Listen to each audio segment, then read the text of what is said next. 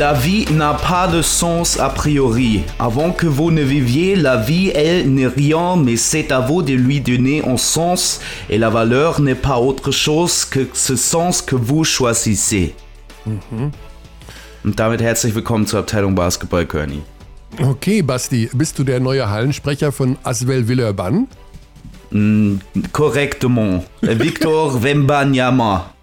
Ah, also womit hast du uns denn gerade beglückt? Weil ich weiß nicht, wie viel Prozent unserer Hörerinnen und Hörer des Französischen mächtig sind. Also alle diese Prozente, die du gerade angesprochen hast, möchte ich großes Sorry aussprechen für meine ähm, Aussprache. Ähm, das ist Jean-Paul Sartre. Gewünscht von dir vor diesem Podcast. Ich kann es auch übersetzen für dich, wenn du möchtest. Sehr gerne. Das, das Leben hat a priori keinen Sinn. Ehe sie leben, ist das Leben nichts. Es liegt an ihnen, ihm einen Sinn zu verleihen. Und der Wert ist nichts anderes als der Sinn, den sie wählen. Was macht das mit dir, Kearney? Puh, ich denke da sofort an die BBL und an die Euroleague, muss ich sagen. Weil alles andere macht momentan keinen Sinn. Oder Fühlst du Devotion, fühlst du Devotion, Ich wenn fühle du den, Devotion. Den, Und ich fühle vor allen Dingen diesen ganz dringenden, das ganz dringende Bedürfnis, mich abzulenken von dem, was in dieser Welt passiert. Das ist, äh, ja, ich kann, ich muss andere Dinge tun als Nachrichten konsumieren, sonst wird man Siehst wahnsinnig.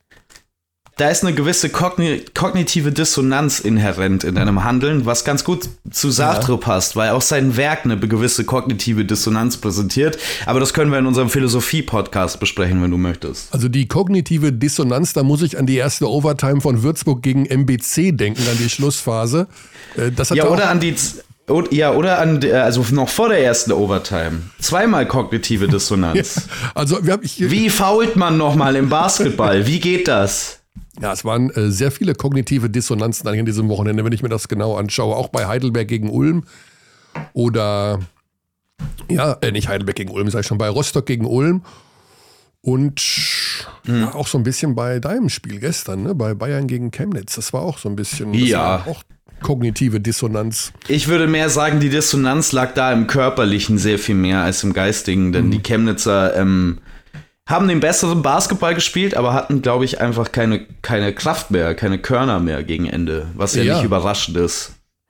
Nee, also hat mich eh gewundert, dass sie in der ersten Hälfte so gut mitgehalten haben. Also ich dachte, die kommen da wirklich an und haben gar nichts im Tank oder spielen das einfach so runter. Aber dem war nicht so. Wir werden wir gleich noch ein bisschen näher auf die Chemnitzer eingehen können. Kurzer Rückblick, BBL. Ja, das waren also einige wilde Spiele. Würzburg MBC sicherlich komplett, also zwei Overtimes und was die Würzburger da sich, also wie man das verlieren kann, das begreife ich jetzt wirklich nicht. Aber gut. Ja, es ist wirklich außer Mode gekommen zu faulen bei plus drei. Ne? Ja. Ich habe das Gefühl, alle Teams haben ein bisschen sehr viel Angst vor unsportlichen Fouls am Ende. Auch Heidelberg, Von der Frankfurt, Uhr. ja. Ja. Und das kostet dann letztendlich das Spiel. Ich meine, das ist natürlich nicht der einzige Grund. Ähm, es ist natürlich super spektakulär und es ist irgendwie auch cool, so eine Double Overtime mit einem Score von 117 zu 113 zu erleben.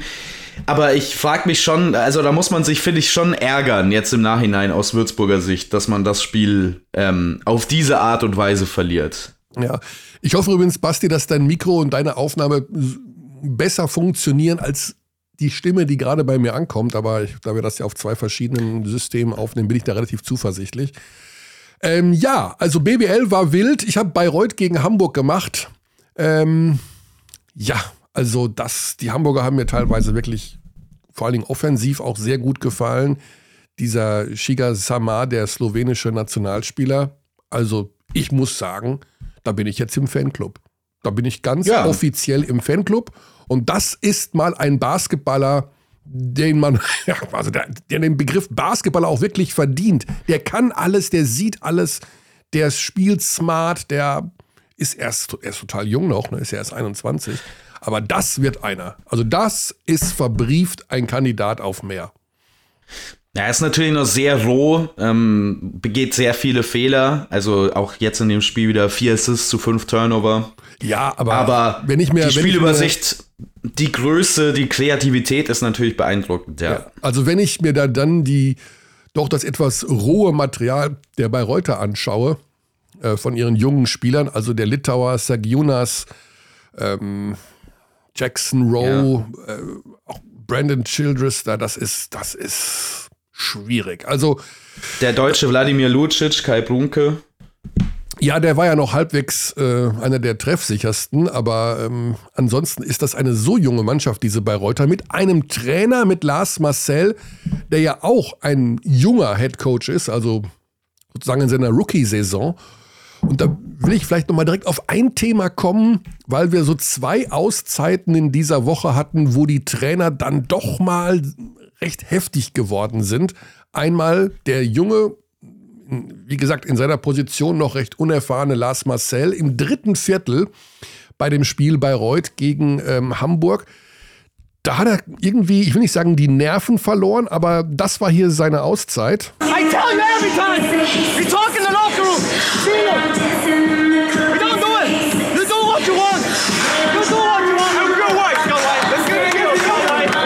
Ja, do what you want, just do what you want. Lars Marcel da so ein bisschen die Nerven verloren beziehungsweise er wollte sein Team natürlich damit auch erreichen. Ähm, Finde ich krass schon irgendwie so. Also man merkt, dass da einiges am Brodeln ist, viele Einzelaktionen. Childress äh, macht wahnsinnig viel alleine. Doret auch nach dem Spiel sich aufgeregt über viel zu viele Einzelaktionen. Das ist noch, das ist zumindest mein Fazit, eine Mannschaft, die noch massiv zusammenwachsen muss, wenn die da ähm, ja nicht größere Probleme bekommen wollen muss ich mhm. ganz ehrlich sagen. Also das ist noch ein bisschen Kraut und Rüben, was da passiert in Bayreuth. Spricht dann in der Endbilanz auch dafür 13 Assists zu 19 Turnover, negatives Assist-to-Turnover-Ratio, spricht normalerweise dafür, dass Ballbewegung nicht so richtig gut funktioniert. Auch so Aufteilung, was Minuten angeht, ist, glaube ich, noch eher kompliziert. Also da äh, marschiert so ein Hill vorneweg, ähm, Ahmed Hill mit 36 Minuten und der Rest Mhm. Ist noch so ein bisschen instabil, wer wo, wann, wie hingehört, hat man den Eindruck. Es ist natürlich auch ähm, eine Mannschaft auf einem anderen Level, gegen die man da spielt. Ne? Das muss ja. man schon auch dazu sagen. In Hamburg, äh, die haben ganz andere Ansprüche, die haben ganz andere Aspirationen in dieser Saison, einen deutlich tieferen Kader. Ähm, auch ja mit zwei ehemaligen Bayreutern in Lukas Meissner und James äh, Woodard. Mhm. Aber ähm, ja, also ich würde all diesen Teams, auch Ratio Farm Ulm, das ist ja mit Sicherheit auch noch ein Thema, das, das du behandeln möchtest, noch ein bisschen Zeit geben, gerade was die was diese jungen Mannschaften angeht. Das Einzige, was ich eben noch kurz mit der zweiten Auszeit, die wir uns anhören, von Andrea Trinchieri verbinden möchte, ist, also dass auch mit Trinchieri jemand, der ja, würde ich jetzt mal sagen, gestandener Euroleague-Trainer ist, auch in der Auszeit, ich will nicht sagen, die Nerven verliert, aber eine Ansage macht an seinen jungen neuen Point Guard mit Cassius Winston, die sich so angehört hat.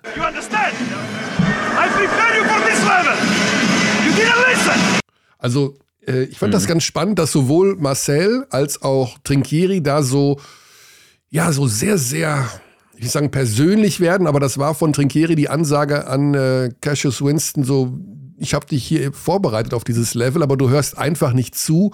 Also ich will nicht sagen, dass da die Nerven blank liegen, aber wir haben es vielleicht so mit zwei vergleichbaren Geschichten zu tun, dass in dieser frühen Phase der Saison die Coaches einfach ja so ein bisschen Sorge haben, dass das, worauf sie ihre Mannschaft und ihre Spieler individuell vorbereitet haben, das noch gar nicht richtig angekommen ist. Und das hat man sowohl bei den Bayern gesehen in der Euroleague gegen Fenerbahce, das war auch noch sehr roh, so würde ich es mal einfach sagen als eben auch bei den äh, bei Bayreuth. Ich komme deswegen drauf, weil das die beiden Spiele waren, wo ich, mhm. die ich diese Woche ähm, kommentiert habe. Und das fiel mir so ein bisschen auf, dass im Grunde beide da so ähnliche Probleme haben. Ja, es ist natürlich ähm, bei Cassius Winston jetzt, im, ich weiß nicht, wie spezifisch wir jetzt werden wollen zu Beginn dieses Podcasts, aber ähm, schon der Fall, dass man sich da auch einen sehr rohen Spieler sehenden Auges geholt hat fürs Euroleague-Level. Mhm. Also der ist, wie du gesagt hast, sehr jung, der hat ein bisschen jetzt bei den Washington Wizards gespielt, aber kaum von Bedeutung seiner Einsatzzeit da, wenn man ehrlich ist. Ist ein wahnsinniger Offensivspieler, der aber defensiv, und das war immer das Problem bei ihm. Also der war aus der Highschool heraus, kann ich mich noch erinnern, eines der höher gerankten Point Guard Talente. Ähm, den hatte man auch so auf dem Radar, als er ins College ging für die NBA, möglicherweise sogar als Lottery Pick, also unter den ersten 14. Aber die Probleme waren immer defensiv bei ihm, weil er da auch in der Vergangenheit, das muss man auch so deutlich sagen, oft Desinteresse gezeigt hat. Mhm. Ähm, an so defensiven Rotationen und so. Und dass sich das jetzt nicht innerhalb von zwei Wochen verändern kann, muss ja auch irgendwie klar sein. Aber klar, also wenn du mit Trinkieri zusammenarbeitest, dann erwartet der sowas natürlich von dir. Und das ist aktuell noch nicht da. Ja. Ja, hatte, ähm, ihr habt das ja, du hast es ja gestern mit Birdie kommentiert, da hat äh, Birdie das auch nochmal ganz explizit angesprochen, dass der Kerl einfach defensiv eine gewisse Bocklosigkeit ausstrahlt und da einfach nur so rumläuft. Äh, das geht natürlich nicht, das ist klar. Also BBL, ein wildes Wochenende, schöne Spiele, interessante Spiele. Ähm, dein Fazit noch von dem Spiel, weil wir jetzt ja auch zu Chemnitz kommen, wir werden gleich Nelson Weidemann mhm. mal kurz hier dazu holen. Ähm, was dir aufgefallen ist bei beiden Teams? Äh, ich glaube, Chemnitz wird sehr viel Spaß machen wieder in dieser Saison. Das ist wieder ähm, natürlich sehr ähnlich zu dem Spielentwurf von vergangener Saison. Klar, mit Rodrigo Pastore auf der Headcoach-Position auch nicht weiter überraschend. Ähm, sehr viele interessante Spieler. Äh, man hat ähnliche Spielertypen wieder gefunden, wie die, die den Verein verlassen haben. Also Sean Miller ist so ein bisschen der Isaiah Mike-Ersatz mit mehr Spielzeit. Äh, Anas Velitschka, der gestern eher zurückhaltend war, da weiß man natürlich jetzt auch nicht, wer von den Spielern hat noch mehr und wer hat weniger Probleme mit der Kondition mhm. nach der Corona-Pause. Aber Anas Velitschka, den haben wir auch schon kurz in der BBL mal gesehen. Ähm, das ist, glaube ich, ein Spieler, der vorm Durchbruch steht in dieser Saison. Der hat eine überragende Vorbereitung gespielt, war gestern sehr zurückhaltend, was sein eigenes Scoring anging, aber von dem wird man mehr erleben können. Und Marco Filipovic, der ist ja gestern schon gut durchgedreht, speziell in der ersten Hälfte. Äh, ein endlos langer Flügelspieler, der ist zwei Meter vier groß, hat fast Centergröße für Europa. Äh, ein wahnsinniger Shooter, jemand, der den Ball fliegen lässt, ähm, der noch ein bisschen so Defensivprobleme hat. Aber die Mannschaft, wenn sie dann mal fit ist, jetzt ist natürlich die Frage, wie viel müssen die aufholen nach der Pause. Also die Chemnitzer haben das ja schon mal erlebt vor zwei Saisons, als sie dann die ersten sechs Spiele zu Saisonbeginn direkt mal verloren haben, weil sie Corona hatten als Teamkollektiv. Wenn dieses Loch, in das sie fallen, jetzt nicht zu groß ist, dann ist das absolut eine Mannschaft, die ähm, um die ersten vier Plätze mitspielt für mich. Ja, sie müssen jetzt auch noch nachverpflichten. Matt Mooney hat ja den Verein verlassen. Sowas äh, ist immer sehr unglücklich, aber scheinbar hat es da, da geht es glaube ich gar nicht oder ging es gar nicht nur um finanzielle Aspekte, weil er ja zu Besiktas gegangen ist, sondern es hieß wohl auch, der passt nicht so richtig ins Team. Wir holen mal einfach Nelson Weidemann dazu. Warum sollen wir über den Konjunktiv ständig benutzen, wenn wir doch einen Insider haben, den Point Guard der Niners aus Chemnitz. Und der ist doch ein Freund unseres Podcasts. Den haben wir immer super gerne als Gast, weil er immer die Dinge so perfekt auf den Punkt bringt. Und die vereinbarte Uhrzeit, ich gebe zu, ich habe sie 60 Sekunden unterschritten. Hallo, hier ist die Mobilbox oh, von. Okay, okay, Nelson, okay dann versuchen wir es in 60 Sekunden nochmal. Oder ich mache das, was ich auch bei meinem werten Podcast-Kollegen Basti Ulrich ab und zu mache. Ich schicke ihm ein lautes Klingelingeling, mhm. äh, weil, weil er vielleicht noch in Essig und Öl liegt. Are you ready to rumble? Schreibe ich ihm jetzt mal. Okay, are you ready to rumble? Äh, er nannte sich ja mal bei Twitter Prince Nelson. Ich weiß gar nicht, ob er das immer noch ist. Oder nee, King Nelson das glaube ich. King Nelson. King ja. Nelson, ne? Ja. Okay, ähm, genau. Also, wir werden dann natürlich auch schon einen kleinen Blick auf das Pokalwochenende werfen heute. Am nächsten Wochenende sieht aus wie ein normaler Spieltag. Und äh, da würde ich auch ganz gerne eine Hörerfrage mit reinbasteln. Auch das soll heute ein Mini-Mini-Schwerpunkt mhm. sein, nämlich alle möglichen Vorschläge, Kritiken rund um den Podcast, rund um die Liga, rund um um alles Mögliche, außer vielleicht äh, die große Weltpolitik, gerne an abteilungbasketball.gmail.com. Und da kam von Stefan Reichert die Frage, mh, hm, er würde gerne unsere Meinung hören, ob es nicht besser wäre, das eventuell für die NBA geplante Modell einzuführen, wo die Ligaspiele für den Pokal hergenommen werden. Ähm, ich kenne dieses nee. Modell gar nicht. Also gibt es da was ähm, Neues im kommenden Jahr? Ja, ähm, ich bin mir gar nicht, also das ist noch keine beschlossene Sache, mhm. äh, dieses In-Season-Tournament. Ähm, das ist alles noch sehr theoretisch und wenn dann am frühesten für die Saison 2023, 2024. Aber der Unterschied zur BBL bzw. zum europäischen Basketball ist, dass man ja irgendeine Art von Incentive schaffen muss, was passiert in den Saisonmonaten Februar, März. Weil also jeder, der die NBA recht eng verfolgt, weiß, das ist die richtige Kraut- und Rübenzeit. Also es gibt vier Teams ungefähr, die so um den ersten Platz in ihrer Conference spielen, die, deren Spiele man anschauen kann. Und gerade diese Saison wird das ganz schlimm werden. Der Rest tankt im Prinzip. Also es gibt so viele Teams, die dann nur noch mit G-League-Spielern spielen. Und dieses In-Season-Tournament ist quasi ein Anreiz zu sagen, okay, wir wollen im März kompetitive Spiele haben wir haben so ein kleines Mini-Turnier, äh, wo dann irgendwie die Playoff-Teams oder bis Platz 12 oder wie auch immer, das ist alles noch nicht ganz fest, ähm, so einen kleinen Pokal ausspielen und es gibt am Ende irgendeine Art von Belohnung. Aktuell wäre das ein Preisgeld für die Spieler wohl. Es wurde aber auch schon ähm, darüber nachgedacht, ob man nicht vielleicht einen gewissen Playoff-Platz vergibt. Also, dass man einen der Playoff-Plätze quasi schon vergibt an das Team, das dieses Turnier gewinnt. Oder vielleicht sogar einen Heimvorteilplatz. All diese Szenarien sind da gerade im Spiel.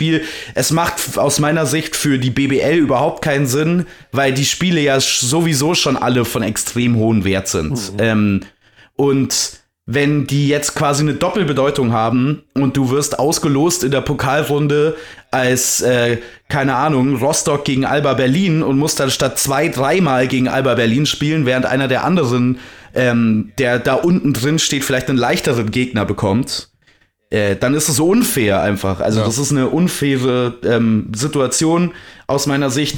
Es äh, gibt, also es gibt viele Probleme mit dem Pokal in Deutschland, so wie ich ihn sehe.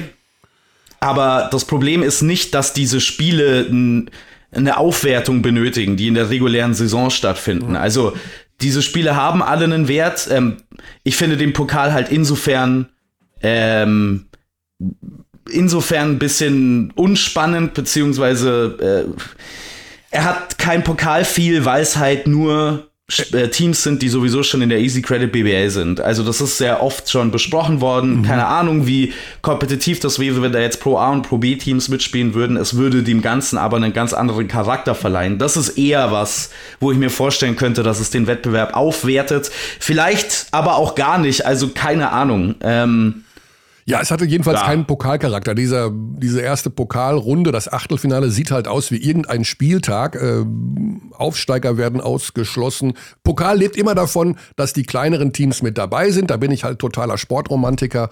Und auch wenn man mir hundertmal erzählt, dass das ähm, Leistungsgefälle zwischen der BBL und der Pro A, also der zweiten Liga, so groß ist, dass ja diese Pro A-Teams überhaupt keine Chance haben, äh, dann sage ich, naja, aber das ist ja halt auch, wenn der Fünftligist im Fußball den FC Bayern München empfängt, dann wird das trotzdem eine Party äh, beim Fünftligisten. Und äh, man muss aus meiner Sicht in jedem Fall einige Pro-A-Teams mit einbinden. Und komme nicht mit irgendwelchen Spielplangeschichten, dass das nicht passt, dann legt man das eben die erste Pokalrunde vor den ersten Bundesligaspieltag und lässt irgendein Preseason-Match da sausen. Also ich bleibe dabei, da ja. das sage ich jetzt seit 35 Jahren, äh, die kleinen Teams müssen in einen Pokalwettbewerb mit eingebunden werden und soll mir keiner erklären oder erzählen, dass das nicht geht. Das geht. Das Problem ist halt alleine schon die passenden Umstände dafür zu schaffen. Ne? Also du weißt ja, wie viel Hickhack das äh, hinter den Kulissen ist, darum, ähm, welche Standards bei welchem Standort geschafft werden müssen für Kamera, wo die stehen können, wo die Kommentatoren sitzen ja, ja. und so. Und wenn man da jetzt auf einmal noch mal zehn neue Hallen hat, in denen man noch nie vorher war, äh, und das quasi innerhalb von so zwei Wochen machen muss, ich weiß gar nicht, inwiefern das umsetzbar wäre. Also all diese ähm, Dinge muss man natürlich mit heranziehen ähm, zu dieser Betrachtung. Aber ja, es ist ein bisschen komisch, dass sich dieser Wettbewerb immer anfühlt nach, ah, wir haben einfach einen normalen BBL-Spieltag ja. im Prinzip. Und nicht mal die Aufsteiger sind Teil dessen. Ja, also das, ist, ist ja, für mich der größte Quatsch. Das ist tatsächlich. ein riesen Nonsens. Also ja. das kann mir auch keiner erklären. Aber gut, das Ding heißt dann auch noch Magenta Sport BBL Pokal, also auf jeden Fall noch in dieser Saison. Ich weiß gar nicht, wie er dann im nächsten Jahr heißt. Ähm, mit acht Spielen, über die wir gleich reden werden. Ich versuche noch einen soll ich dem, der Nelson, der schläft noch, glaube ich, oder? Meinst du, der schläft noch? Die haben natürlich eine lange Rückreise gehabt von München nach Chemnitz gestern. Ja, wir Abend. können, können vielleicht die Zwischenzeit noch nutzen, um ähm, den Rostock Seawolves zu gratulieren ja. zum Sieg gegen Ratio Farm Ulm. Ähm, Da tun sich direkt hätte ich nicht erwartet. Christian Held, ähm, ganz junger Coach, 34 Jahre jung, sein Co-Trainer ist sein Vater, Ralf. Ähm, äh, also beeindruckende Leistung, beeindruckendes Comeback in diesem Spiel, nachdem es ja zwischenzeitlich so aussah, als äh, würde Ulm davonziehen. Außerdem mit Roy Krupnikas, 15 Jahre jung, einen 15-Jährigen eingesetzt. äh, das ist, ähm, das ist, das ist auch schon mal was ganz Besonderes, ganz früh in der Saison. Also, das war ähm, schon mal eine große Party, hat auch cool ausgesehen. Ähm, also, ich glaube, das ist eine sehr coole Addition für die Liga. Ja. Wobei man dazu sagen muss, dass die Ulmer ihnen das auch wirklich hingeschmissen haben am Ende. Also das ist auch eine Geschichte mit Ratio Farm Ulm in dieser Saison. Da bin ich auch noch nicht so hundertprozentig sicher, wo das hinführt. Äh, zum Ende Ballverluste, falsche Entscheidungen. Ähm, also das hätte man natürlich auch niemals verlieren dürfen aus Ulmer Sicht. Äh, Ich habe ein bisschen Sorge vor den internationalen Auftritten der Ulmer. Das geht ja in dieser Woche los mit dem Eurocup. Hamburg und Ulm sind unsere beiden Eurocup-Teams. Werden wir auch gleich noch kurz ähm, drauf eingehen. Die beginnen ihre Saison am Dienstag und am Mittwoch. Ulm spielt gegen Venedig am Dienstag um 19 Uhr geht die Übertragung los bei Magenta Sport und die Hamburger am Mittwoch um 18.50 Uhr bei Podgorica. Also. Und da bei den Ulmern, also Venedig ist schon mal wirklich kein Fallobst. Boah, da muss ich wirklich sagen, was ich bisher von denen gesehen habe, da weiß ich nicht, ob das international ein Volldesaster wird oder sie kriegen es irgendwie hin, sich schnell zu entwickeln, denn ich glaube nicht, dass der Eurocup da viel verzeiht, muss ich ehrlich sagen. Das ist noch sehr unorganisiert. Ähm, das ist defensiv nicht gut. Ähm, ja, so Sachen wie Rollenverteilung, Schnick, Schnack, Schnuck, äh, drauf gepustet erstmal, aber schon, schon schwierig. So, Nelson ist am Start. Wer das Bing Bing hört, das ist Nelson Weidemann. He's ready to rumble. Dann versuchen wir es mal und holen ihn hier mit an Bord. Zack. Guten Morgen. Guten Morgen, Nelson. Basti Ulrich ist auch an meiner Seite, der dich gestern schon kommentiert hat in, Moin. in München. Äh, ein bisschen länger geschlafen heute Morgen, war die Rückfahrt sehr lang. Ja, ein bisschen länger geschlafen, aber ich bin tatsächlich ein bisschen wach. Ich habe bloß mein Handy äh, im anderen Zimmer liegen lassen. Ah, kein Problem. Alles gut, wunderbar. Ja, tatsächlich die allerwichtigste Frage, die wir auch gestern versucht haben, so ein bisschen natürlich euch äh, zu stellen. Wie geht's euch denn allen eigentlich? Also, das war ja plötzlich, hieß es, sogar die Bild hat es vermeldet, alle Spieler Corona positiv. Wie habt ihr es überstanden? Wie, wie, wie seid ihr drauf? Ähm, ich, ich kann natürlich leider nicht für alle direkt sprechen, weil die, die Symptome waren bei jedem unterschiedlich. Aber ich hatte zum Beispiel wieder, also ich hatte wieder Schnupfen, Husten. Ich habe es auch gemerkt beim Treppensteigen. Also ich war wieder außer Atem. Es ging mir schon ziemlich auf die Nerven. Äh, Ähm, Wieder heißt, glaub, es war bei dir das zweite Mal auch, oder? Mal sogar. Ich hatte, ich hatte Oh. es erst vor, vor elf Wochen oder sowas hatte ich, hatte Ach, ich schon komm. mal. Also jetzt, ja. In der Offseason, genau. Und, und unserem Litauer ging es ähnlich. Mhm. Äh, dem, dem Point Guard, Velitschka. Ja. Ähm, Lockhart hatte auch ein bisschen Symptome. Äh, und ja, dadurch, dass wir halt erst so spät anfangen konnten mit dem Teamtraining so richtig am Donnerstag, war ein bisschen, war ein bisschen hart, wieder reinzukommen. Absolut. Ja.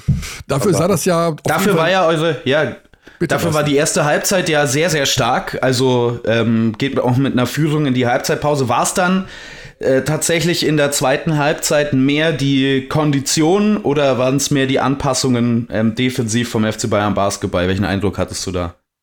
Also ich fand persönlich, dass man schon, also ich persönlich habe auf jeden Fall krass gemerkt, dass einfach mein Juice weg war. Äh, ich glaube, ich kann aber auch für einen Großteil des Teams sprechen. Zusätzlich dazu kam es irgendwie, dass wir nie so richtig äh, energiebringende Plays hatten in der zweiten Halbzeit, sei es so, dass wir mal einen Offensiv-Rebound geholt haben oder offensiv voll angenommen haben. Und zusätzlich haben die halt die ganze Zeit ihre taffen Würfe getroffen, muss man da einfach sagen. Äh, contested, Ende von der Shot Clock. Ähm, ja, und das, das zieht dich irgendwie runter und klaut dir irgendwie Energie. Und wenn du eh dann schon so mit der Luft zu kämpfen hast, ist es dann halt sehr, sehr schwer, aus diesem Loch rauszukommen. Ne? Ja, super blöde Sache natürlich, aber jetzt habt ihr ja unter der Woche jetzt kein Spiel. wenn ich das richtig sehe, oder habt ihr doch noch eins jetzt unter der Woche? Doch, gegen Bamberg, oder? Im Europe Cup ah, steht doch jetzt schon Das. Spiel kommt ja auch, der FIBA Europe Cup. Der, da habe ich euch ja auch verfolgt in der Champions League Quali. Nelson, fangen wir einfach mal ganz vorne an. Also, bei den berühmten BBL Media Days, ganz kurz zum Verständnis, da kommen Kamerateams zusammen und interviewen euch, machen mit euch verschiedene Einstellungen, um die für die Saison zu verwenden, für Trailer, für was weiß ich. Und da bist du auch einer der Kandidaten gewesen, die von Chemnitz da beim Media Day waren. Und du hast einen Satz gesagt, so wo ich dachte, Donnerwetter, dieser Nelson, ganz schön forsch, sodass du das Gefühl hattest, korrigiere mich, wenn ich es falsch zitiere, dass das Team um dich herum gebaut wurde. Kannst du uns erklären, wie das in diesem Sommer abgelaufen ist? Also, das ist ja schon eine forsche Ansage von wegen, ja, ich bin der Führungsspieler dieser Mannschaft. Ist es das, was Pastore dir mitgegeben hat für die, für die neue Saison? Ähm, ja, also wir saßen im Sommer alle zusammen, Jonas, damals noch Niklas äh, und ich. Mhm. Und Rodrigo hat uns klar gesagt, was er halt vorhat.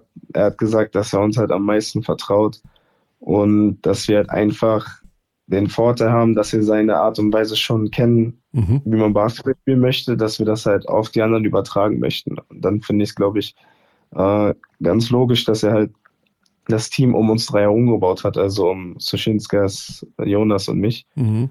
Ja. Ja, Niklas ist ja dann erstmal gegangen. Ne? Also, ja, ich hoffe nicht war, direkt. Also kam ein bisschen unerwartet, deswegen war er, deswegen sage ich, dass er anfangs noch dabei war. ja, ich meine, da hat der Bayer, FC Bayern angeklopft und vielleicht auch noch einen Euro zugelegt und dann ist das eben so. Wie ist denn die Mannschaft aus deiner Sicht zusammengestellt? Also, Basti hat gerade schon im Vorgespräch euch sehr gelobt, von wegen, dass es euch wieder gelungen ist, ähm, ja, sehr große Flügelspieler zu verpflichten, auch wieder Spieler, die wirklich wahnsinniges Potenzial haben mit Sean Miller, mit Anas Velitschka. Äh, was ist dein Gefühl von der Mannschaft, wenn du sie rein jetzt von den ersten Eindrücken, lass ihn zwar die letzte Woche weg, klar Käse, ähm, vergleichst mit der Mannschaft vom Vorjahr? Ähm, sehr, sehr positiv, sehr, sehr positiv. Ich mag die Jungs auch wieder sehr, aber ähm, ich persönlich kann es leider nicht mit der Mannschaft vom letzten Jahr vergleichen. Äh, die Teamchemie ist ähm, halt, glaube ich, natürlich, natürlicherweise noch nicht auf dem Level, wie es war ja. äh, bei dem Team in der letzten Saison. Also bei dem Team in der letzten Saison hatten wir halt das Vorteil, den Vorteil, dass wir uns alle irgendwie schon mal kannten. Also sei es, dass ich mit Atkins zusammengespielt habe, sei es, dass äh, Wimberg mit, mit Messenet und, und anfangs auch Robinson, äh, nicht Robinson, dass, dass Wimberg mit Messenet zusammengespielt hat, dass Messenet anfangs mit Robinson zusammengespielt hat äh, dass, dass wir vier Spieler halten konnten und nicht nur drei. Also es hat halt den Vorteil gehabt, dass wir uns alle irgendwie schon kannten und deswegen war in der Kabine halt immer, es war immer laut, es war immer gute Laune. Äh, die Jungs haben viel geredet. Jetzt ist es eher mehr so, dass die ganzen neuen Leute erstmal ein bisschen auftauen müssen, was auch überhaupt kein Problem ist. Also ich denke mal, du kommst halt äh, im Sommer kommst du halt in der Gruppe von, was weiß ich, zehn, elf fremden Leuten und dann auf einmal kannst du nicht erwarten, dass du dann direkt von heute auf morgen anfängst, dich komplett zu öffnen und komplett zu reden die ganze Zeit, als ob das schon deine Familie wäre oder sowas. Also mhm. von daher finde ich, ist es ganz normal. Aber ähm, ja, also ich finde, wir haben, wir haben Riesenpotenzial. Wir müssen halt diesen letzten kleinen Tick noch ein bisschen besser umsetzen, wie Rodrigo Basketball spielen möchte. Und dann glaube ich, werden wir wieder sehr, sehr unangenehm. In, in, was, ja. was, glaubst du denn, Nelson, was ähm, anders werden wird jetzt durch das in, äh, erste internationale Jahr? Also jetzt fühlt sich natürlich gleich mal nicht international an, weil ähm, man direkt gegen einen deutschen äh, Gegner spielt im Europe Cup. Aber was glaubst du, wie ähm, die Belastung, die da zusätzlich auf euch zukommt, die Saison verändern wird? Äh, ehrlich gesagt habe ich die Belastung bei sowas wirklich immer nie so richtig im Kopf. Also klar, sie, sie spielt, glaube ich, eine Rolle, aber für alle Leute, die mal sagen nach Niederlagen, ja, wir hatten, keine Ahnung, vorgestern ein Spiel und deswegen hatten wir keine Kraft und sowas. Also ich, das ist einfach nur eine Ausrede in meinen Augen, weil ich mir immer denke, für meinen Teil, dass diese Leute, die in diesen Teams spielen, sich dazu bewusst entscheiden, diese Belastung einzugehen. Ähm, von daher glaube ich, also klar, ich glaube, die, es hat schon in sich, aber ich meine, ich freue mich drauf. Es ist super, dass du zusätzliche Raps, äh, zusätzliche Raps bekommen kannst, wenn es jetzt zum Beispiel in der Liga, äh, wenn es in der Liga am Wochenende nicht gut läuft, du triffst deinen Wurf nicht, du, du verpennst irgendwie ein paar Rotationen, kannst du das direkt in 48 Stunden direkt besser machen und direkt umsetzen. Und ich glaube, das hilft uns gerade als neuer Truppe extrem. Dadurch, dass wir uns halt ähm, zusätzlich die Chance geben können, uns mehr einzuspielen und nochmal besser kennenzulernen durch diese ganzen Auswärtstrips, durch diese ganzen Spiele. Mhm. Also ja, ich, ich freue mich aber drauf. Jetzt müsst ihr trotzdem noch mal so ein bisschen umbauen und das ist ja vielleicht anknüpfend an das, was du gerade gesagt hast, dass die Teamchemie noch nicht auf dem Level vom Vorjahr ist, weil es einfach auch noch früh in der Saison ist, weil Matt Mooney euch auch verlassen hat, ähm, der Shooting Guard. Und da heißt es in der Pressemitteilung bei den Chemnitzern, das ist etwas ungewöhnlich, dass das so direkt angesprochen wird. Ähm, tat sich aber von Beginn an schwer und fand sich im Niners-Team nie so zurecht, wie es sich beide Seiten erhofft hatten. Der ist nun gegangen. Ähm, ja, ist das jetzt einerseits, also aus welchem Blickwinkel siehst du das? Von wegen, ja, scheinbar hast du auch das Gefühl, er hat sich nicht wohlgefühlt, dann ist es besser, man trennt sich. Oder, ach Mist, vielleicht in ein paar Wochen hätte es doch geklappt und jetzt müssen wir wieder einen ganz neuen Spieler integrieren. Also ich weiß jetzt nicht, ob das in den nächsten Wochen besser geworden wäre. Also er hat sich halt, also erstmal super Typ, super Spieler, muss man sagen, aber er hat sich halt leider ein bisschen, bisschen schwer getan zu integrieren. Er hat ein bisschen Heimweh ähm, oh. Zusätzlich jetzt nicht irgendwie direkt einen Ansprechpartner richtig so gehabt in der Mannschaft, mit dem er sich, sagen wir mal, sehr gut verstanden hat. Ähm, dann zusätzlich hat er jetzt die, die Spiele, die er gespielt hat, bis auf eins hat er nicht so gespielt, wie wir uns das erhofft haben. Und dann, also es war, glaube ich, abzusehen, dass man Änderungen machen musste. Mhm. Und da ist es jetzt so gekommen, wie es gekommen ist. Ja. Gehört dazu. Wir haben es gerade auch schon mal gesagt, das Team so ein bisschen um dich herum gebaut. Pastore setzt sich mit den deutschen Spielern zusammen, also eben auch noch mit Jonas Richter und mit dir und vertraut ihnen extrem. Jetzt bist du 23.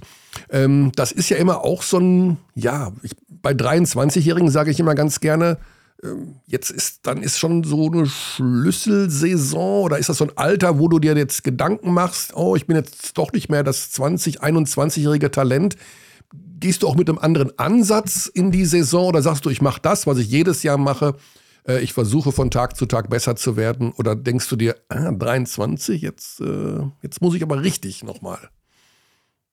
Ja, also ich, ich habe auf jeden Fall den Ansatz, äh, den du als zweites gesagt hast, mit, mhm. dass ich probiere, ähm, besser zu werden.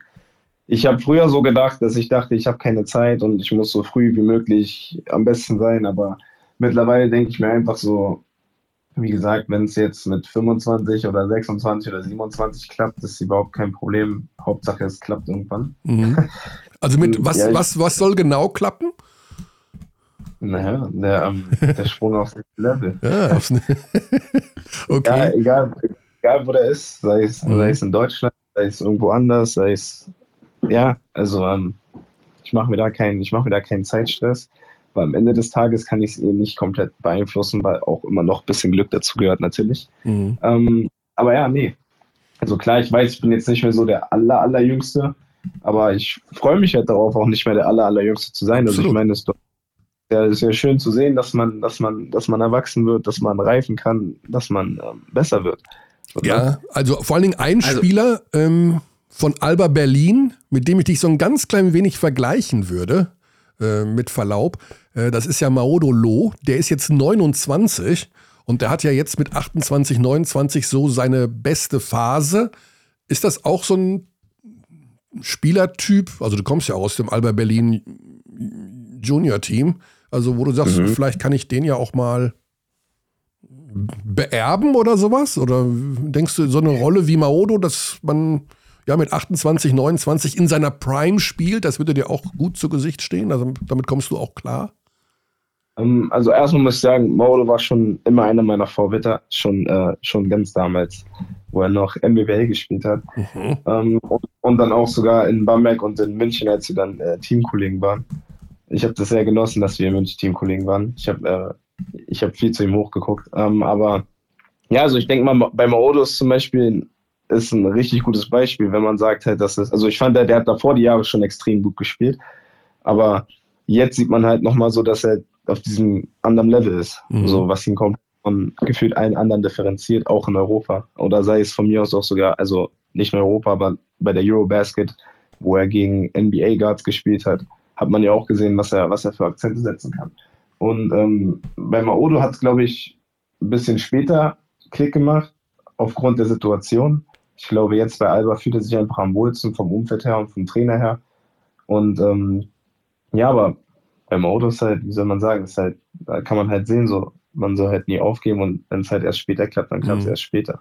So Hauptsache es klappt. Ich muss auch anfügen, also 23 ist jetzt nicht so, dass 23 ähm, so uralt wäre, also dass man Nein. dann so Das war das ja mit nicht gemeint. 34 irgendwie anfängt, sondern mit 23 kommen die meisten Leute gerade vom College und äh, also Spieler, die das College wählen und ähm, dagegen die Entwicklung, die man von dir gesehen hat, Nelson, in den Saisons, in den vergangenen Saisons, also gerade letztes Jahr auf dem Level, auf dem Profi-Level, also das ähm, ist schon äh, also es ist jetzt nicht so, dass du irgendwie äh, hier gerade mit zwei Minuten letztes Jahr und, und jetzt müssen wir mal schauen, was passiert.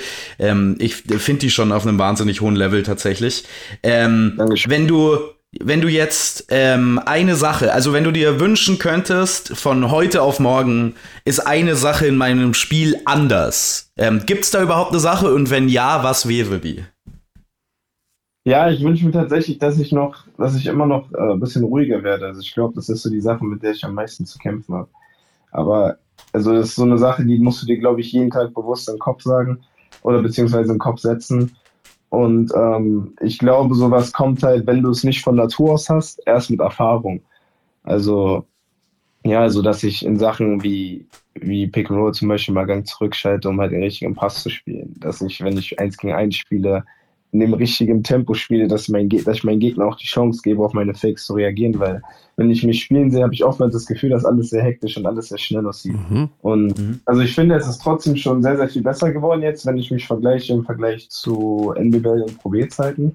Aber es, ich glaube, es ist wirklich, wenn ich, wenn ich das herausgefunden habe, wie ich in diesem richtigen Rhythmus spielen kann, dann bin ich, glaube ich, nicht mehr so weit entfernt davon, aufs nächste Level zu kommen. Hm. Interessant. Aber ich bin, ich bin mir sicher, dass sowas halt mit, mit, mit der Zeit, mit der Erfahrung, mit der Abgezocktheit einfach kommen wird. Ja. Ja, dann äh, wünschen wir dir dafür alles Gute, Nelson, dass äh, ja die Parallelen zu Maodo, ich, ne, Bayern München, Bamberg, da wart ihr bei den gleichen Vereinen. Okay, Maodo war nie in Göttingen, aber ansonsten Kann ja noch kommen. kann noch kommen, genau. Ja, wir wünschen dir erstmal, dass du vor allen Dingen gesundheitlich, dass ihr alle da wieder möglichst schnell auf 100 Prozent seid und ähm, wieder die Puste habt für, für komplette 40 Minuten. Ähm, ja, mehr kann man, glaube ich, da nicht sagen. Also das wird vielleicht den einen oder anderen Tag noch dauern. Dann geht's am Wochenende noch im Pokal nach Kreilsheim. Aber das hast du, das ist wahrscheinlich, wenn noch ein Spiel dazwischen ist, das ist noch weit weg, oder? Das ist erstmal jetzt Bamberg und dann kümmert man sich Ja, um also ich glaube, genau, ich glaube, die Zeit wird jetzt sehr schnell vergehen. Mhm. Also, es ist ja alles Schlag auf Schlag auf Schlag, aber ja, erstmal Spiel von Spiel zu spielen. Ne? Ja. Und zwischendurch schaust du auch Euroleague eigentlich? Bist du so ein Euroleague-Schauer? Du bist ja ein, so ein totaler NBA-Dude, da, da bin ich 100% Ich sicher. bin, bin, ich bin alles. Ich bin alles. Ey. Ich mir alles an, wo ich irgendwann mal spielen möchte. Ne? Ja, Also, ja, und ähm, nee, Euroleague ist das Beste. Also, ich habe, äh, ich glaube, fast, ich habe probiert, alle Spiele parallel zu gucken, aber es war ein bisschen Wow. schwer. Aber ich war, Wow. ich war, ich war wirklich beeindruckt von, von Alba. Ich war wirklich sehr beeindruckt. Ich meinte, also wenn die so jedes Spiel spielen, dann Ja. gewinnt nicht mal Golden State gegen die. ja, das Muss war ich sagen. Wahnsinn. Defensiv und offensiv. Aber ich habe es mir irgendwie auch irgendwo schon für meinen Part gedacht, weil ich mir dachte, Partisan hat halt diesen Druck als, als Newcomer, als, als gute Spieler verpflichtet, gleich aufzulegen. Und Alba ist halt einfach, die sind, das unterschätzen immer viele, besonders außenstehende Menschen, verstehen nicht, wie wichtig es ist, so ein Team zusammenzuhalten, wenn alle sich schon kennen, wenn man diese, diese Rotation schon in sich hat, wenn man weiß, wie der andere spielt, wenn man weiß, was man von dem anderen verla äh, äh, na, äh, verlangen kann. Ja. Das ist so ein, so ein unfassbarer Vorteil. Gerade bei Alba ist ja so extrem. Da hast du ja nicht nur, da hast du ja Leute, die schon über mehrere Jahre zusammenspielen, was halt sehr, Ja. sehr, sehr, sehr, sehr krass ist. Und es wird halt immer schwerer, dann dagegen zu gewinnen. Ähm, Bayern, klar, Bayern hat es halt ein bisschen schwer. Ähm, also ich fand, die haben jetzt nicht so schlecht gespielt. Man muss halt sagen, das ist noch früh in der Saison, aber Fenerbahce ist halt direkt natürlich ein Brocken, muss man einfach sagen. Absolut. Äh, ja, Monaco, Bologna, total unterhaltsam. Ähm, Olympiakos, Barca, mega unterhaltsam. FS, FS, Roter Stern, brauchen wir auch nicht drüber reden. Nils, Also, das ja, hast du alles gesehen oder was? Das ist ja, Wahnsinn. mu- Muss, muss. Ja. muss. Also das, das heißt, äh, da würde ich dann doch noch gerne eine Frage hinterher schieben. Wir nehmen mal Bayern und Alba raus, weil, ne, schieben wir mal beiseite. Wenn du dir jetzt einen Verein aussuchen könntest, wo du gerne spielen möchtest von allen übrigen, hast du da noch so einen Favoriten, wo du sagst, oh, da würde ich auch gerne mal spielen? Monaco. Echt Monaco? Wirklich? Okay. Ja, Monaco. Unter Sascha Ja. Obradovic. Ja, also ich, also, das Basketballerische, das Basketballerische habe ich so ein bisschen außen vor genommen, aber so, ja, so, so am Meer leben in einer schönen, so. schönen Stadt, Aha. Stadt, Stadt, dann, was weiß ich, Monaco kann man schon mal machen. Ne? Ja, also Naja, aber ich habe es ich hab's ja letztes Jahr auch ähm, ein bisschen hinter den, hinter den Türen mitbekommen, weil ein guter Ex-Teammate von mir in Monaco gespielt hat. Und deswegen sage ich Monaco. Aber ich würde natürlich überall, überall, bei jedem Team, jedes Team ist geil. Also Monaco, weil das da so schön am Meer liegt, okay? Ja, und, da, und weil man auch mal äh, ab und zu mit Kevin Durant einen kleinen Chat haben kann an der Seitenlinie. Ist das auch so ein, ist das auch so ein Ding, was dir gefallen würde? Ja, also warum nicht, ne? Wenn man es mitnehmen kann. Ja. Ich weiß nicht, ob Mike James den Ball so gerne passt. Aber gut. Also auf jeden Fall eine hochinteressante Mannschaft. Also ich habe ja auch äh, vor Saisonbeginn gesagt, ich versuche von Monaco möglichst viel zu sehen, weil das eine super Kombi da ist, die da alle spielen. Und jetzt, Ja. jetzt am Donnerstag Monaco gegen Anadolu. Ne? Also Riesenspiel Ja. auch. Gute Sache. Ein Ja, Nelson, das, ich finde sowas stark, dass du das auch alles reinziehst. Und dann kommt die NBA auch noch dazu demnächst. Ja, ist ja auch schon bald Saisonbeginn. Also, muss, Ja. muss alles, das muss alles, absor alles absorbieren, alles aufnehmen. was sagt die Also- Freundin dazu, wenn dann nur Basketball läuft und gar nicht mal Rosamunde Pilcher oder irgendwas anderes? Rosamunde Pilcher. Die liebt es. Immer, die guckt immer mit mir zusammen, mit Puls. Ach, die, komm. Ist mehr, die, ist mehr, die ist mehr dabei als ich. Ach, Natürlich. komm. Wenn's, wenn's Spaß vor allem. Ich liebe es. Ah, she's a keeper, Nelson, she's a keeper. Schnell Auf heiraten. jeden Fall. Okay, ähm, ja, danke dir. Es war wieder mal sehr nett mit dir zu sprechen. Wir haben das schon im Vorfeld gesagt. Äh, Nelson ist einfach, du bringst die Sachen einfach perfekt auf den Punkt und äh, ich könnte dir stundenlang zuhören, wie du darum philosophierst. Schöne Sache. Ja, ähm, dann wünschen wir dir das Allerbeste und egal in welchem. Wettbewerb, gesund werden, Vollgas geben und den nächsten Schritt machen. So sieht's aus. Dankeschön. Gute Zeit, Nelson. Bis Danke, wir dann. sehen uns. Jo, Tschüssi. cheers. So, da sind wir. Ich muss wieder. übrigens noch, ich weiß nicht, haben wir noch einen äh, Euroleague-Block später oder muss Ja. ich jetzt? Okay, dann muss ich später Abbitte leisten. Ich habe, äh, also zu dem Partisan-Alba-Spiel muss ich noch ein bisschen Abbitte leisten, habe ich das Gefühl. Ah, okay. Ja, können wir gleich gerne machen. Lass uns einen Blick auf, den, auf das Pokalwochenende werfen. 15. bis 17.10. Wir machen das so, wir gehen alle acht Spiele einmal durch und sagen, wer gewinnt. Okay? Okay. Und wer gewinnt, weil oder so. Also, MBC gegen Bayreuth. Nuff. Schwer zu sehen. Ich sag, also ich glaube, der MBC ähm, allein wegen der offensiven Feuerpower. Die Defensive ist, wie, es ist wieder, es ist wieder der MBC. Es ist wie immer. Es ist wie Ähm, immer der MBC. Ja, Und die haben wahrscheinlich auch ein bisschen Rückenwind bekommen, jetzt nachdem sie da 117 Punkte in Würzburg erzielt haben. Ich bleibe auch beim MBC. Kralsheim-Chemnitz haben wir gerade schon mal angerissen. Das ist sehr tough aus Chemnitzer Sicht, ähm, gerade gegen die äh, Kreisheimer mit ihrem super Hochtempo-Basketball. Äh, da konditionell mitzuhalten. Das bessere Team in der Zusammenstellung ist Chemnitz für mich. Ich weiß nicht, inwiefern die Kondition noch ein Faktor sein wird. Ich würde tatsächlich auf, das ist auf dem Papier ein Außenseiter-Sieg, ähm, aber aufgrund der Umstände, glaube ich, gar nicht so überraschend. Ich würde auf Kreisheim tippen. Ja, würde ich in dem Fall auch, um ehrlich äh, zu sein. Also das, was Nelson noch gerade erzählt hat, dass die doch alle noch ziemlich auf, dem, auf der Rille 17 laufen, das wird sich die nächsten Tage nicht ändern. Dazu noch das Europe Cup-Spiel. Kreilsheim wird da besser vorbereitet sein. Aber das auch. darf keine Ausrede sein, ne? Das Das, keine Eurocup-Spiel Ausrede haben wir gerade gelernt. Haben wir gerade gelernt. Hamburg gegen Ludwigsburg. Das ist natürlich eine Partie, die hat es dann schon in sich. Ähm, da, wahnsinnig schwer vorherzusagen. Aber da ich jetzt tatsächlich durch dieses Auftreten von äh, Raul Corners Team in Bayreuth, da habe ich auch nach dem Spiel mit ihm gesprochen. Ich sage, ey, du hast ja da echt eine super Truppe zusammen. Und er war ganz bescheiden und meinte, ja, das wird schon, das wird schon. Und ich dachte mir, naja, das wird schon, ist gut. Also das sieht ja richtig gut aus. Die Hamburger aber unter der Woche eben auch noch in Podgorica im Eurocup. Also die haben noch Reisestress. Äh, Mittwoch in Podgorica, das heißt, die kommen Donnerstag zurück. Samstag ist das Spiel, wenn ich es richtig gesehen habe. Ludwigsburg auch unbequem, also hat so ein bisschen auch John Patrick Vibes, der da nach wie vor immer auch noch äh, mit äh, beratend Ja. tätig ist. Ich meine, der Geist von John Patrick weht natürlich immer noch durch die Halle, auch mit dem neuen Head Coach, Ja, Josh ja. King, der Das- ehemalige Assistenzcoach. Ähm, Hamburg mit einem etwas anderen Spielansatz als in den mhm. vergangenen Jahren unter Pedro Calles. Das ähm, wird eines der interessanteren Spiele, würde ich sagen, in ja. der ersten Pokalrunde. Ich sehe die beiden Teams relativ auf Augenhöhe, ja. mag aber die Versitali Versatilität ähm, von Hamburg ein bisschen mehr als die von Ludwigsburg. Ja. Ich glaube, die haben auf verschiedene Spielsituationen, zumindest Stand jetzt, mehr verschiedene Lösungen. Kleiner Vorteil vielleicht für Hamburg. Würzburg, Versatilität, was für ein Wort. du, hast, du hast schon einige Fremdwörter heute drin gehabt, vorhin auch. Das eine mit A, was war das nochmal? Ich weiß nicht, ab bitte, was habe ich gesagt? Also schon der Sartre-Einstieg war ja für ah, Ach so, a priori, ja, das habe ich ja nicht. Nee, da war noch irgendein Substantiv. Na, wurscht.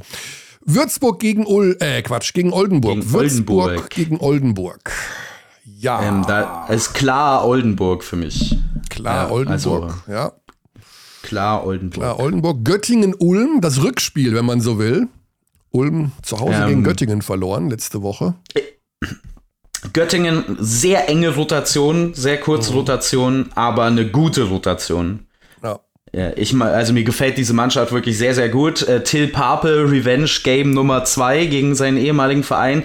Ich glaube, das ist ähm, das Potenzial für einen der größten Stils in dieser Saison. Die Verpflichtung von Till Pape ist ein wahnsinnig feiner Spieler mit einem sehr, sehr komplexen offensiven Arsenal, der ähm, defensiv sich noch ein bisschen verbessern muss. Harald Frey äh, ist jetzt der Anführer dieser Mannschaft, unangefochten. Ähm, ich mag die Göttinger richtig gerne und glaube, dass die sich auch nochmal gegen Ulm durchsetzen ja. können. Ja, Ulm ist für mich die zu große Baustelle, also eine der größten Baustellen der Liga. Ich weiß nicht, ob die dann jetzt am Dienstag gegen Venedig komplett zerlegt werden oder ob man vielleicht da sich auch noch mal ein bisschen steigern kann, ein bisschen wachsen kann, aber ich sehe auch da Göttingen vorne. Braunschweig gegen Heidelberg. Apropos größte Baustelle der Liga, die größte Baustelle der Liga sind die Löwen in Braunschweig. Ich glaube, dass da der Baum jetzt schon brennt.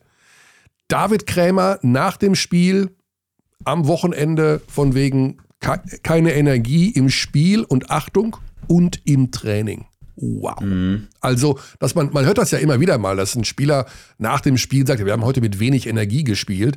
Aber wenn ein Spieler, der jetzt auch Leistungsträger ist in Braunschweig mit äh, David Krämer, sagt, auch im Training keine Energie, dann weißt du, da ist irgendwo noch ein Bad Apple unterwegs, da stimmt es noch hinten und vorne nicht. Ist natürlich gerade aufgrund der Charakteristik des Teams sehr überraschend. Sehr viele junge deutsche Spieler, von denen ja. man eigentlich erwarten würde. Also die müssen attackieren, die müssen auch im Training hart rangehen. Ähm Braden Hobbs, einer der Vorzeigeprofis der letzten Jahre, ja. der kann ich mir nicht vorstellen, dass Hobbs schlecht trainiert, um ehrlich zu so sein. Als, so als Anführer der Mannschaft quasi, was diese äh, Mentalitätssache angeht. Mhm. Äh, ich meine, ich kenne die internen Brände nicht. Ja. Dementsprechend fällt es mir so ein bisschen schwer, das oder diesen Teil zu bewerten.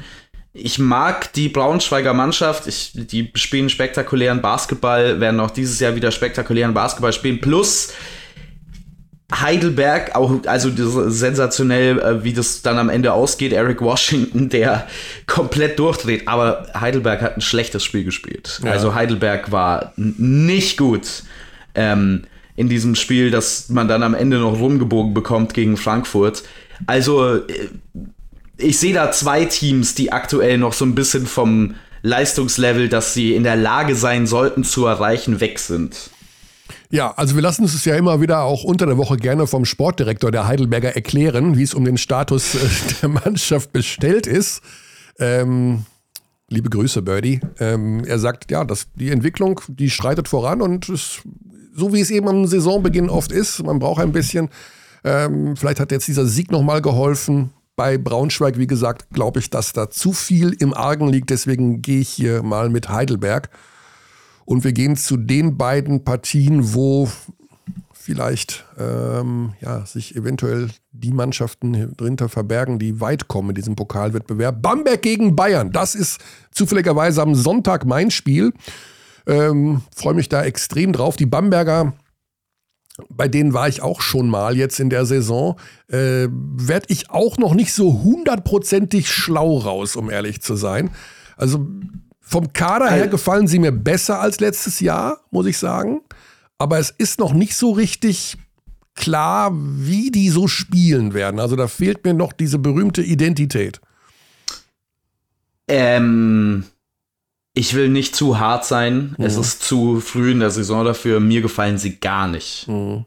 Bis hierhin. Ja. Also, äh, ich finde, da stimmt's. Also speziell hinten nicht. Die, die Defense ist, äh, ist wirklich. Ähm, al- also, das ist unter Odin Amir gar nicht so einfach, weil der sehr komplexe Defensivsysteme hat, auch mehrere verschiedene Defensiven. Und ich finde es ein bisschen. Ähm, ein großer Indikator dafür, dass das noch nicht rund läuft, ist, dass wir so wenig verschiedene Defensivvariationen sehen von Bamberg. Gemessen daran, was Oren Amir letztes Jahr so gespielt hat. Ich habe das Gefühl, dass er den Spielern nicht wirklich vertraut, aktuell seine verschiedenen Defensivphilosophien umzusetzen. Und das ist sehr deutlich bemerkbar. Ich meine, offensives Talent hat dieses Team sehr viel. Äh, Das war ja auch vergangene Saison schon der Fall. Defensiv gefällt mir das überhaupt nicht und ich glaube nicht, dass du mit der Defense, außer es gibt jetzt einen massiven Sprung bis nächste Woche, ähm, wirklich eine Chance hast, gegen den FC Bayern Basketball mitzuhalten. Ja, ja also so, ein, so einen richtig guten Verteidiger sehe ich eigentlich nur in Amir Bell. Ich glaube, der kann gut eins gegen eins Ja, also gut am Ball man- verteidigen, aber Man hat schon gutes defensives Personal auch im Kader. Das Problem ist, dass es so viele Spezialisten gibt. Also es gibt Spieler, die quasi nur offensiv funktionieren und Spieler, die nur defensiv funktionieren. So ein Spencer Reeves zum Beispiel ist schon auch ein unangenehmer Verteidiger, ähm, der offensiv dir mal was geben kann, ist aber ein bisschen wackelig, auch aufgrund seiner Größe natürlich. Ähm, kann man den so ein bisschen ausnutzen aus gegnerischer Sicht. Chachas Willy, finde ich, ist ein sehr, sehr guter ähm, Ringbeschützer, zumindest was ich sein weiß, den Potenzial angeht. Ich weiß, dass du Ja. den liebst, Basti, aber da muss ich dir ganz ehrlich sagen, der braucht mindestens noch zwei, drei Jahre. Also der ist ja, Ja, so der ist- roh. Der ist ja Der so ist sehr roh. jung, sehr roh. Ähm, ich finde trotzdem, dass er schon ein guter Ringbeschützer ist, aber sobald er in ähm, offenen Flächen verteidigen muss, tut er sich aktuell sehr schwer, hat auch eigentlich äh, immer Foulprobleme oder öf öfter Foulprobleme ähm, derzeit. Ja, also Ich sag dir, wo das größte Problem liegt. Und ich lehne mich ein klein wenig weiter aus dem Fenster, als ich vielleicht zu diesem Zeitpunkt sollte. Aber ich glaube, dass der Head Coach auch ein bisschen härter sein muss. Ich glaube, dass Amiel vielleicht manchmal etwas zu sanft mit seinen Spielen. Ich bin nicht in Strullendorf. Ich bin nicht beim Training. Ich habe noch nie eine Trainingseinheit unter Ja. Amiel gesehen. Aber ich glaube, dass so ein Justin Wright Foreman, dem hat er jetzt viel Vertrauen gegeben, aber der hat ihm auch die Schlussphase verbockt gegen Greilsheim. Da bin ich nicht so hundertprozentig sicher, ob das so, diese, diese Vibes, die da zwischen Trainer und einem Wright Foreman äh, auf Dauer so funktionieren werden. Der einzige, der mir als Führungsspieler da wirklich gut gefällt, wo ich aber auch nicht weiß, ob sich die anderen unterordnen werden, ist Karin Jauskas.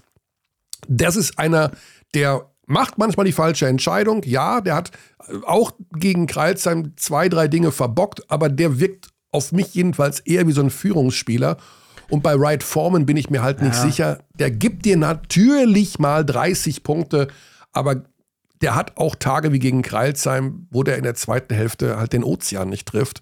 Und dann habe ich das Gefühl, überträgt sich das auch irgendwie und alle vom Einsatz her super intensiv. Das ist jetzt nicht, die haben nicht, ne, die haben sich nicht hängen lassen, aber es passt noch nicht so zusammen.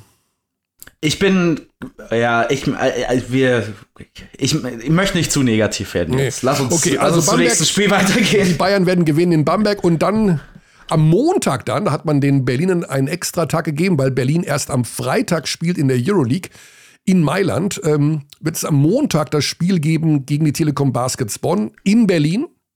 Ärgerlich für die Bonner, die natürlich sich bestimmt auch erhofft hatten, in diesem Wettbewerb äh, weit zu kommen. Aber ich sag ganz ehrlich, wenn Berlin so spielt, wie sie momentan spielen, ähm, ich habe da auch gestern wieder reingeschaut, ähm, das ist so unfassbar kontrolliert. Also die kleinste Windböe links, rechts wird erkannt und da ja, haben sie natürlich mal ein paar Minuten, wo sie nicht aufmerksam sind.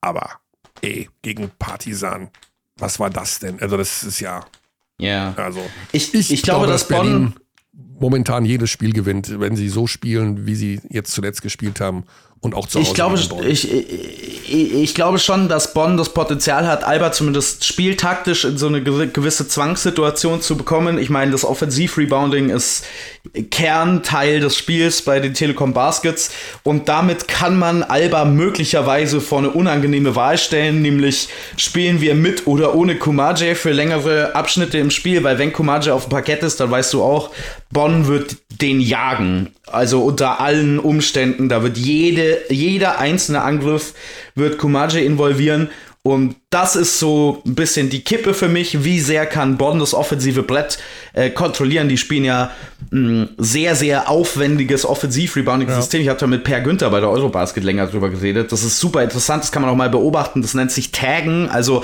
dass man, sobald der Ball in der Luft ist, seinem Gegenspieler quasi so im Rücken steht und ihm damit die Bewegungsfreiheit wegnimmt. Ähm, per Günther meinte, dass Jaka Lakovic auch versucht hat, hat, das in Ulm spielen zu lassen, aber dass das einfach fast nicht möglich ist, weil es so äh, energieaufwendig und konzentrationsaufwendig ist. Denn klar, sobald einer von fünf Spielern nicht taggt, äh, gibt es meistens einen Fastbreak und einen Layup für den Gegner. Und die Bonner schaffen das tatsächlich auf einem sehr konstanten Level, das zu machen. Ich glaube, so kann man Alba schon ein bisschen wehtun und dann eben zu unangenehmen Entscheidungen zwingen. Aber ja, Alba wirkt in extrem guter Form, ähm, mhm. extrem gut eingespielt, das war ja sowieso klar. Äh, und sind natürlich auch der Favorit in diesem Spiel. Ja. Ich möchte da noch mal eine Frage anschließen von einem Hörer, der uns geschrieben hat und äh, ich mag übrigens die Anrede, geehrte Podcaster. Mhm, okay, vielen Dank. Mhm. Äh, geehrte Podcaster. Äh, ich habe das Gefühl, ich muss einen Knicks machen jetzt. Ja, äh, liebe Grüße an Karl-Heinz Schäfer für diese Nachricht. Ähm, äh, er würde gerne mal, dass wir bei Stego anrufen, dem Hallensprecher in Bamberg. Finde ich auch interessant, das können wir mal machen. Äh, mhm. Stego war ja auch. Auch Hallensprecher bei der Eurobasket. Genau, war ja auch Hallen, also sicherlich einer unserer besten, vielleicht sogar der beste Hallensprecher, den wir haben. Ähm, zwei Fragen, die können wir ganz schnell beantworten. Mich würde interessieren, ob Sie, Herr Körner, oder Sie, Herr Ulrich, gelegentlich ein selbst kommentiertes Spiel nochmal anschauen. Nein. Und zwar möchte ich da für die letzten 33 Jahre sprechen. Ich glaube, ich habe das noch nie gemacht, ähm, weil ich, das ist jetzt, mag jetzt sehr kokettierend wirken, aber ich höre mich selber sehr ungern. Also, ich glaube, da haben viele Millionen Menschen das Gleiche. aber ich kann, wenn ich, wenn ich mich ja. da selber reden höre, denke ich, oi, halt die Klappe. Also ich höre mich, ich höre kein anderes Spiel von mir, also noch nie.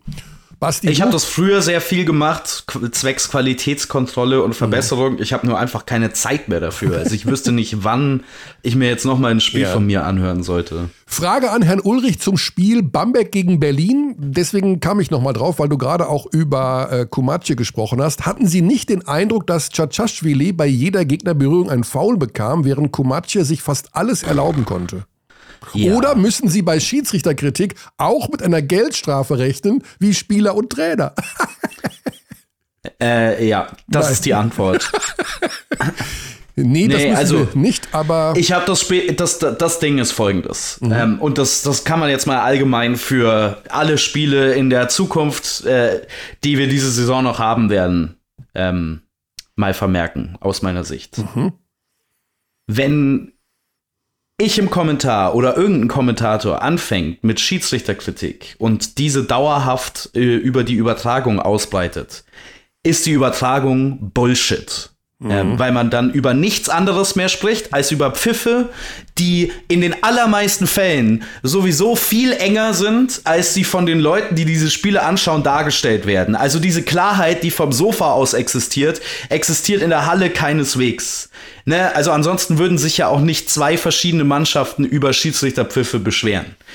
Mir ist es wichtiger, das Spiel so gut wie ich es kann zu erklären und die Charaktere, die dieses Spiel gestalten und mich weniger auf Dinge zu konzentrieren, die nur Negativität über dieses Event bringen. Klar gibt es Spiele, das haben wir ja gerade bei der Eurobasket erlebt, wo die Schiedsrichter einen massiven Einfluss auf den Ausgang des Spieles haben. Aber, und es tut mir jetzt sehr leid, das ähm, so deutlich sagen zu müssen, die Leistung der Schiedsrichter im Spiel gegen Alba gegen, äh, von Alba gegen Bamberg hatte null null Einfluss auf den Ausgang dieses Spiels.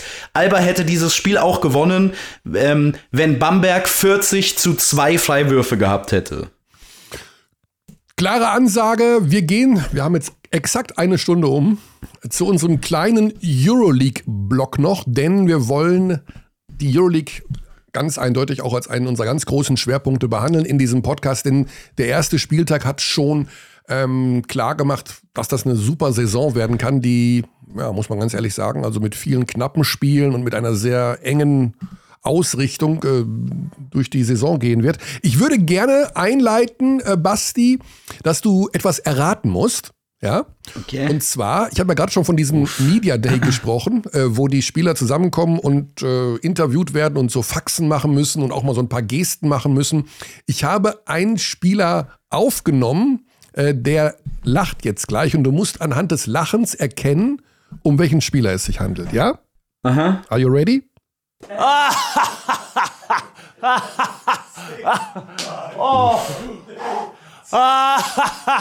Ähm, warte. Es ist nicht so schwer. Also könnte man jetzt im Nachhinein sagen, äh, ja klar, ist das dann. Ich kenne die Stimme schon, ja, aber natürlich kennst du warte. die Stimme. Warte, ich mach noch mal.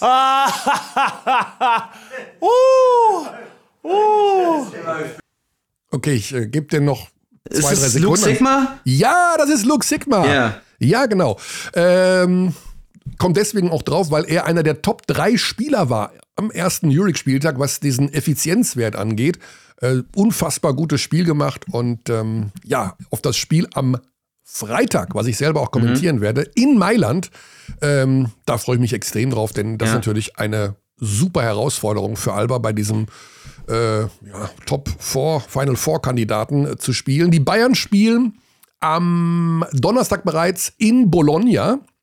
Gegen Sergio Scariolo. Ja, gegen Sergio Scariolo. Ähm, ich muss noch Abbitte, ich wollte ja, noch Abbitte leisten. Ah, okay. Ähm, in Bezug auf das Partisan-Spiel, weil ich Yamada angepriesen habe als ähm, den Point Guard, den ich ganz vorne sehe. Du hattest tatsächlich recht, also Dante Exum ist der Point Guard in diesem Ja. System bei Partisan, was ich nicht nachvollziehen kann, aber gut, ähm, die werden schon wissen, was sie da machen. Ja, Ähm, also- also, ich, keine Ahnung, ich äh, bin ab dem Moment, als ich erfahren habe, dass Dante Exum der Point Guard sein wird bei äh, Belgrad, äh, sind meine Erwartungen für die Mannschaft ein bisschen gesunken, um ehrlich zu sein.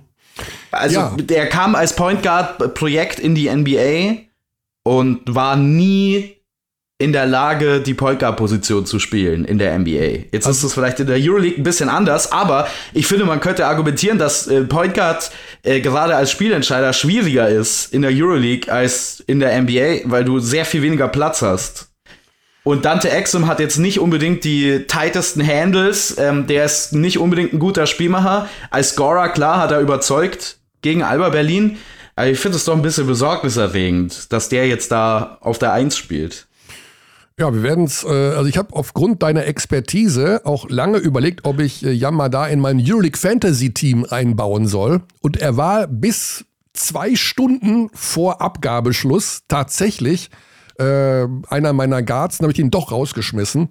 Ähm, Ich weiß nicht, ob das so eine gute Entscheidung war. Ich muss noch sehr hart an meinem Fantasy-Team arbeiten. Aber bei Bologna spielt einer, also dann gegen die Bayern am Donnerstag um 20.15 Uhr bei Magenta Sport mit Semi Ugele.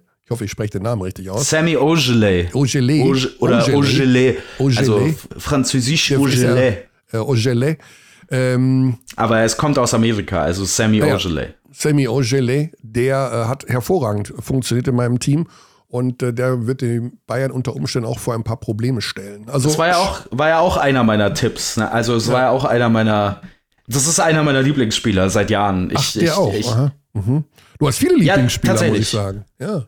Äh, ja, also Sammy Ogele und ähm, Gershon Yabusele, für die habe ich schon sehr lange einen Softspot, weil die äh, ab und zu auch zusammen nebeneinander bei den Boston Celtics gespielt haben und es war eine Vollkatastrophe, aber äh, ich mag einfach diese Brocken von Spielern, also Ja. die, diese, diese 159 Kilo auf zwei Meter komprimiert. Das gefällt Kennst, mir sehr gut. kennst du seinen vollständigen Vornamen? Äh, nein. Jesus, Jesus Semilore Talo Dabi Jesu. Okay. Und dann haben wir noch ein Spiel Free vor der Paywall bei Magenta Sport. Der Klassiko. Barcelona gegen Real Madrid auch am Donnerstag um 20.15 Uhr. Und, äh, das Ganze wird kommentiert von Lukas Schönmüller und von Birdie. Und jetzt machen wir mal was jetzt, ähm, jetzt machen wir nämlich mal wirklich ein, Über- also das sind ja alles immer Überraschungsanrufe. Das ist nicht fake. Wir rufen wirklich die an und die haben keine Ahnung. Aber Lukas Schönmüller hatten wir erstens noch nie hier im Podcast, im Überraschungsanruf. Und zweitens muss man dazu sagen, ich kenne Lukas gar nicht so gut. Ich habe den schon mal getroffen, aber man trifft sich ja als Kommentatoren, Kollegen gar nicht so, weil entweder ist der eine beim Spiel oder der andere. Aber man ist ja ganz selten zusammen irgendwo. Außer jetzt bei der Eurobasket, wo wir uns jeden Tag gesehen haben. Äh, mit fünf Tagen Unterbrechung. aber äh, Lukas Schönmüller jedenfalls, den habe ich einmal oder zweimal in meinem Leben gesehen, ist aber ein wichtiger Teil in unserem Kommentatorenteam. Und der kommentiert dieses Spiel. Und bei dem weiß ich überhaupt gar nicht, ob der diesen Podcast zum Beispiel kennt. Ja? Oder ob der meine Nummer eingespeichert. Ich glaube, der hat gar nicht meine Nummer. Das heißt, wenn ich da jetzt anrufe, sieht der einfach nur 0163, klack, klack, klack, klack, klack und denkt sich, okay, das könnte auch die Autowerkstatt sein. Ja, wir sind in einem komischen Arbeitsumfeld allerdings, wo, ähm, also normalerweise ist die Empfehlung niemals rangehen, wenn man die Nummer nicht kennt oder Ja. eingespeichert hat. Aber bei uns muss man an jeden Anruf Absolut. rangehen. Wir sind die perfekten Ziele für so Ja. ähm, Anrufscams, weil bei uns gibt's 400.000 Leute, die einen anrufen, die man nicht eingespeichert hat. Absolut. Und es könnte ja das ZDF dabei sein. Ja? Oder was weiß ich. wer. Klaus Kleber persönlich, ja. Klaus Kleber. Gundula Gause. Wie heißt das die merkt man, wenn Klaus Kleber anruft, das merkt man daran, dass die Nummer so ein bisschen schief angezeigt wird. Okay. Also das, das ist tatsächlich, das ist Ü hoch 100, was jetzt hier passiert. Mhm. Ja, der geht nicht dran. Der, der kennt die Nummer nicht. Ich habe auch hier schon den Finger auf dem unserem Podcast Opening Jingle, um ihn direkt damit zu konfrontieren. Geh mal dran, Lukas. Du wirst dich, du wirst dich echt wundern. Im Nachhinein wird er sich vielleicht ärgern. Ja, geht nicht dran. Gut, dann. Oder er ruft vielleicht gleich zurück, keine Ahnung. Wir wissen, ich hab, wir haben einen Kollegen, der kriegt heute alle vier Weisheitszähne gezogen. Äh, Das ist der Oh, wer? Leiter, das ist der Leiter der Sendung von Barcelona gegen Real. Das ist Simon. Simon Kerber. Ja, und den, rufen, den können wir nicht anrufen, der liegt gerade in Vollnarkose. Also, oder hat die dicken Backen so dick, dass er nicht sprechen kann. Wäre auch lustig irgendwo, aber das tun wir ihm nicht an. Alles Gute an dieser Stelle, Simon. Gute, guter alter Freund, ebenfalls aus Heidelberg übrigens. Ja, Also, aus Heidelberg, da ist irgendwie die Basketballseuche. ja. Okay, äh, wir haben die Termine genannt. Barca Real 20.15 Uhr, Freitag dann Mailand gegen Alba um 20.15 Uhr und ja auch noch so interessante Spiele wie äh, Fenerbahce gegen Maccabi, also Baskonia gegen äh, Partizan. Wie gesagt, die Euroleague macht in dieser Saison einen sehr, sehr ausgeglichenen Eindruck. Habe ich jetzt alles untergebracht, was ich unterbringen wollte? Ich glaube ja. Da war noch eine Zuschrift von einem aber das verschieben wir auf nächste Woche. Genau. Wenn vielleicht noch ein paar Zuschriften von euch daheim dazukommen. An die Abteilung Basketball at gmail.com. Hast du noch was auf dem Herzen, Basti? Oder sollen wir nach Hawaii gehen? Ja, lass uns nach Hawaii gehen. Lass uns nach Hawaii gehen. Da war ich noch nie. Und alle, die da waren, sagen, man muss mal hin. Das ist nur so einfach so wahnsinnig weit. Das, ist- das ist wirklich weit. Also du fliegst ja ewig dahin. Ne?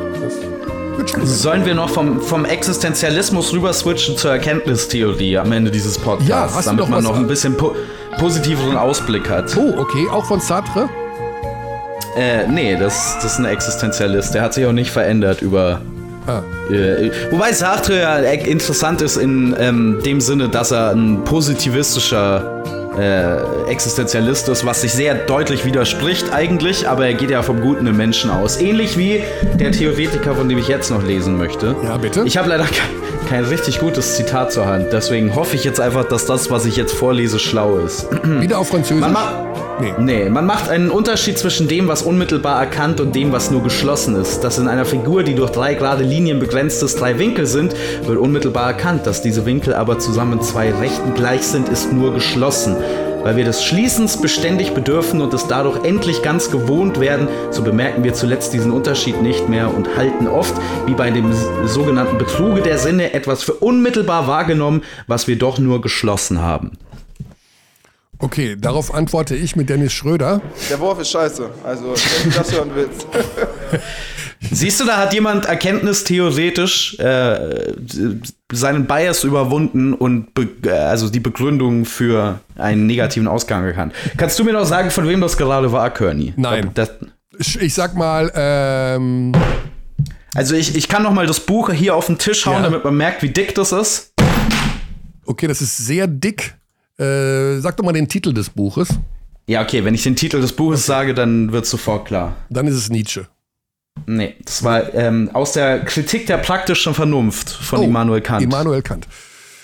Ja, dann gehen wir extrem feuilletonistisch aus diesem ähm, Podcast für heute raus, denn ja, die ganz große Wahrheit hat ja auch unser Bundestrainer äh, ausgesprochen vor einigen Jahren und die soll auch an diesem Ende der heutigen Ausgabe nicht fehlen. Chausen. scheiße. Also, wenn du das hören willst. We treat people here with complete respect. This is Germany.